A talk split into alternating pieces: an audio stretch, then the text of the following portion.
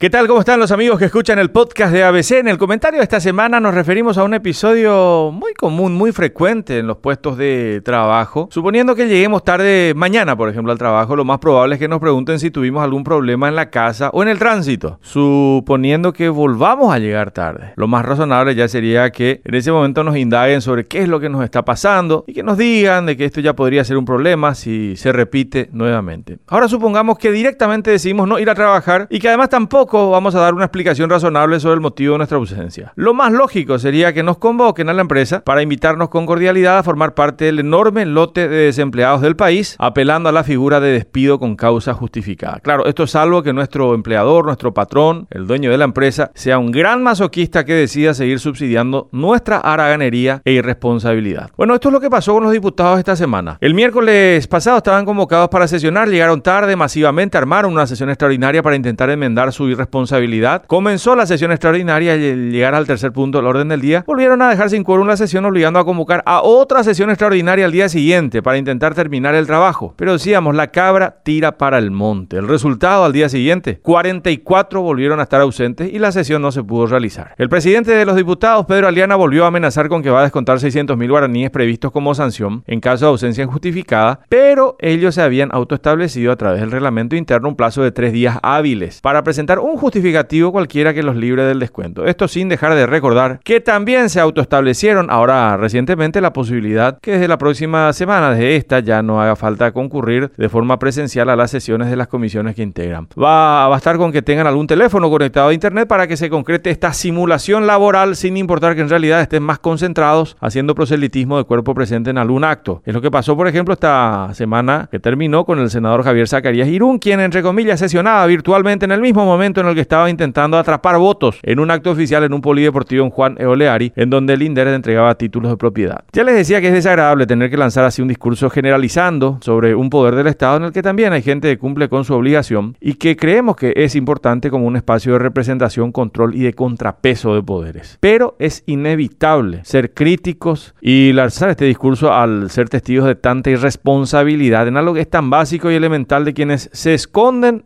en el corporativismo para que sus nombres y responsabilidades se diluyan ante la gente. Las elecciones del próximo año van a ser una buena oportunidad para premiar y castigar estas conductas o inconductas con el voto preferencial, más allá de que posiblemente como resultado habrá un bipartidismo todavía más intenso en ambas cámaras del Congreso como efecto de la movilización de las estructuras que son más grandes en las que al estirar votos para sí mismos los candidatos los estiran primero para los partidos. Quizás en alguna discusión posterior a las elecciones sobre reforma de la Constitución se pueda incluir también la posibilidad de incorporar la figura de revocatoria de mandato para los integrantes del Congreso. Esto a modo de darle a la gente un mayor control sobre quienes hipotéticamente tienen que representarnos. Hasta la próxima semana.